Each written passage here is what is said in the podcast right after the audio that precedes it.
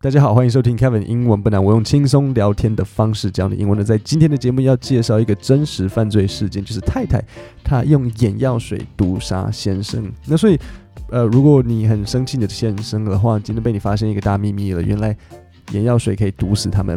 那我简单讲一下这个背景，就是呃，太太结了，这好像这是她第二次婚姻，然后这是先生的第六还第七次婚姻，我有点忘记了。那呃。很不令人意外的，就是这个先生很有钱，先生非常有钱。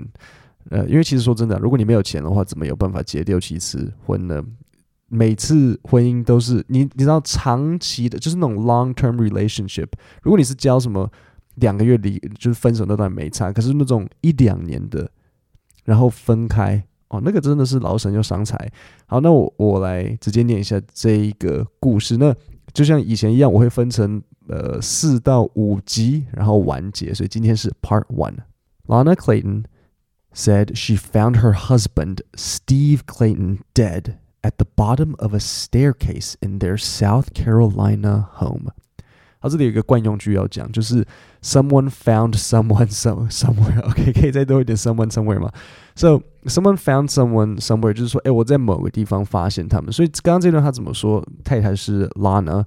Lana Clayton said she found her husband Steve Clayton dead at the bottom of a staircase。所以在楼梯的底部发现她先生死掉。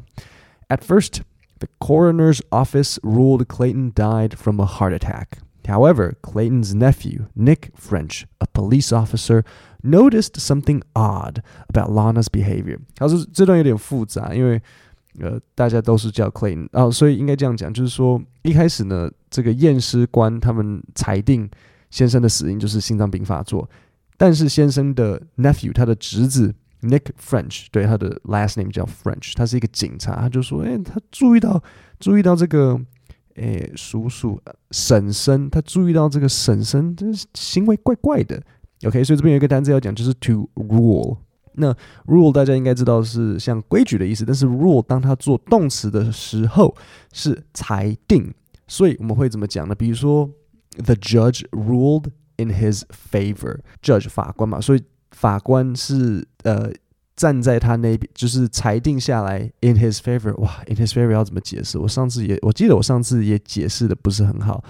So in his favor 的意思，我们可以说是应该说是支持。So the judge ruled in his favor，就是说法官最后裁定是支持，比如说某一方这样子。然后那这边有一个惯用句，就是 notice something odd about something。So 你要说 notice something odd about someone 也可以。那比如说以这一段呢，Nick French 他怎么样子？noticed something odd, odd 就是怪异。Notice something odd about Lana's behavior. So 婶婶的 behavior，婶婶的行为怪怪的。Concerned about the nature of his death, the family asked for an autopsy and a toxicology test. The blood test revealed an unusual chemical, tetrahydrozoline, in Steve Clayton's blood that would shift the investigation into a whole new direction. 好，这段有点复杂，所以我会解释一下。第一个就是一个惯用句，so concerned about something。这句你常常会在文章的最先看到，呃，concerned about his future，concerned about 什么什么，OK，所以记得是 concerned about something，就是呃，我我对某一件事情呢，我很担心。OK，so concerned about the nature of his death，就是说这个家他们的家人就是对他的这个呃，造成他死因的原因，觉得说，哎，很很很顾虑，就是，觉得说怪怪的，所以呢，他们就要求验尸官去做一个 autopsy，就是做验尸，然后还要什么毒理学报告 toxicology test，OK，so 最后还有一个常用的组合就是 to shift something to a different 或是 new direction，OK，shift something to a different。或者是 new direction，就是说最后他这个毒理学出来之后，发现说，哎，他的体内他的血液里居然有一个这个毒药，就是这个化学成分是一个毒，那这这就很奇怪啦。所以就 shift the investigation，就把这整个调查 shift 转换到一个全新的角度。OK，好，那 a strange accident，好，这件事情是怎么开始的呢？So James Blackledge 他就出来讲话，James 是谁？James 说。I was out riding my motorcycle coming down this road, And all of a sudden, I see a woman running across this yard, and she was waving me down. 好，那这个 woman 是谁？当然就是 Lana。那这边有一个动词片语，就是 to wave someone down。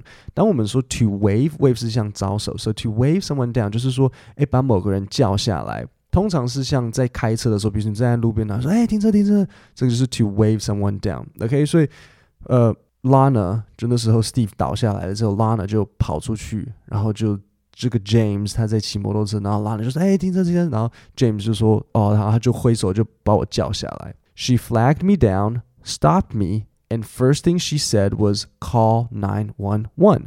好，这边有一个动词片语，就是 to flag someone down。to flag someone down 就是 to wave someone down，意思是一样的，它只是用一个不一样的讲法。你不觉得这段就已经有点怪怪的吗 ？OK，就就就算好啦，你是说哦，事后诸葛亮，然后你都已经看，你都已经知道这件事情的经过，当然事情怪怪的。没有，可是可是是什么情况？你会为什么你不用自己家里的电话？为什么你会叫一个路人帮你打 nine one one？对不对？这个骑摩托车的人他就说，呃，she flagged me down, stopped me, and first thing she said was call nine one one。是。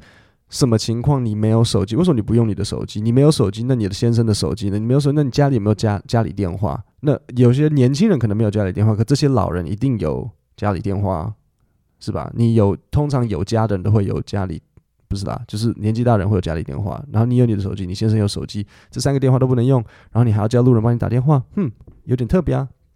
As word spread about Steve's sudden death, his nephew Nick French. a police officer in a nearby town rushed to the mansion。好，这边有个单词要讲，就是 mansion 豪宅。所以我就跟你们讲嘛，是那个呃，我们的男主角 Steve 是一个有钱人，他们住在一个豪宅里。Shortly after 1 p.m., coroner Sabrina Gast，呃，coroner 就是验尸官，received a call that Steve had died. OK，所以就是可能医院证实说，哦，OK，所以他确实死掉了。And uh, she sent one of her deputy coroners to the scene.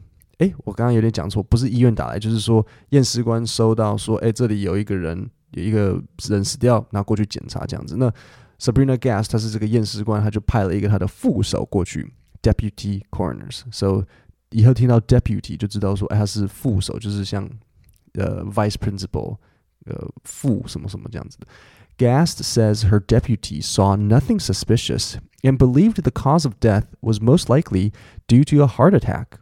OK，所以他的副手有没有说也也某件事情让他觉得奇异？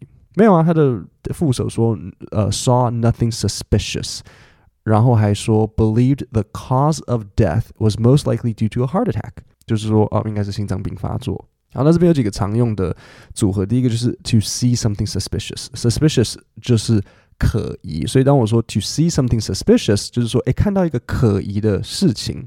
那这里有一个搭配词，就是 cause of death。cause 就是原因嘛，so cause of death 合在一起，合在一起哦，就是死因。比如说啊，the coroner ruled，还记得 ruled 吧？裁定，the coroner ruled that the cause of death was poison。啊，验尸官裁定说死因是毒药。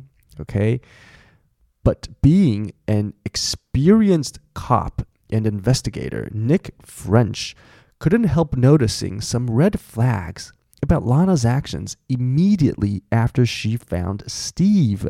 啊，这边有一个惯用句，就是 couldn't help noticing，就是说我无法不怎么样，就是说他就是注意到，OK，so、okay? 无法无法呃无法不注意到， 应该就是这样讲。我刚刚我想不到更好的解释方法。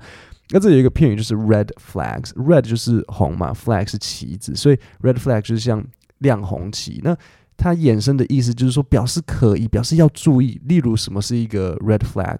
比如说你跟人家出去约会，然后初次见面而已，然后他就有点就是要凶要凶的，对不对？因为你初次见面是最客气，大家把自己隐瞒最好的时候，然后。如果他那时候就已经有点这样子，态度有点凶，然后有点不耐烦，然后有点，然后可能还有点就是说，啊，那比如说他可能还有点笑你说，你是你是笨蛋吗？这样子就说，Oh my God，我跟你才初次见面，你你要放有礼貌一点呢，或者是他会用一些小地方来挖苦你说，嗯嗯，这有这么困难吗？这有什么？对不对？这不能允许啊！So 这个就是一个 red flag。你跟我第一次见面就这个样子，那哇塞，那。半年后还得了？ 比如说，我造个句子：I knew it was a red flag when my date started shouting at the waiter。就是我的约会对象开始对那个服务生大吼大叫，我就说啊，这是个这是个 red flag。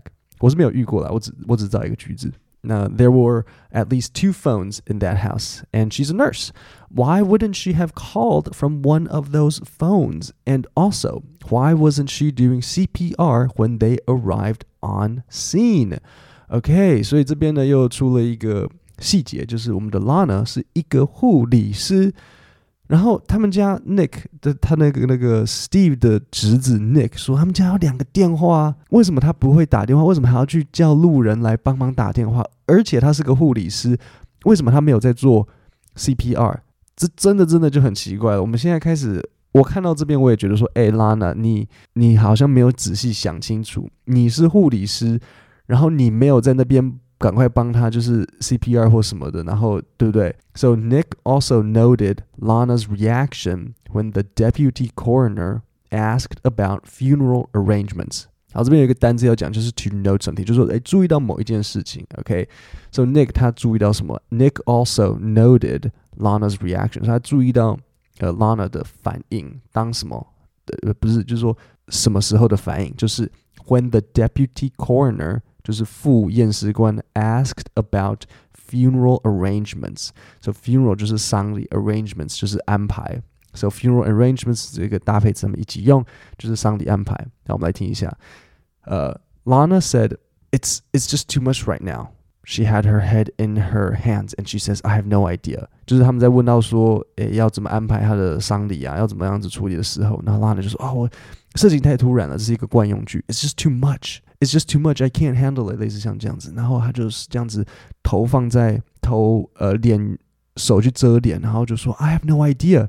那接着那个验尸副验尸官就就说 ，So the deputy coroner offered to take Steve's body to the morgue and run some tests. So morgue 就是太平间，所以副验尸官就说好，没有关系。那你现在我我我你知道吗？你你你现在很 shock，你现在很资讯爆炸没有关系，那我们先把 Steve 带去太平间，好吧？带去那个 morgue 停尸间这样子，那去再做一些测验嘛，对不对？因为对，然后结结果发生什么事情？然后那个 Nick 侄子就说，And she looked up from her hands and said, "That funeral home, the one that's right down the street. Let's take him there and have him cremated." And it was just that quick. She went from I have no idea what I'm going to do to let's have him cremated. OK，所、so、这个态度的转变，OK，你们有听出来吗？验尸官他们说，哎，我们该怎么办？我们该怎么处理这个尸体？然后有没有他说，哦，I don't know，我不知道，我不知道。然后验尸官就说，好，那不然我们先带回太平间。然后突然之间，拉娜变成，哦，你知道啊啊，拍谁？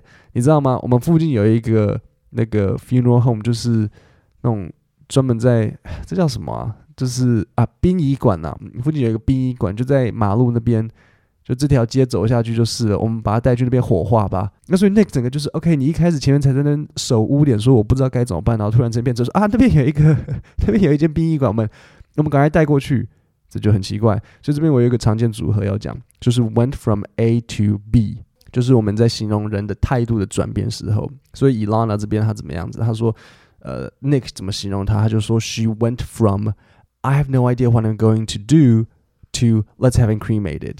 Cremate 就是火化，所以他原本是 Oh I have no idea，然后突然间变成哦，你知道吗？我们来把它拿去火化。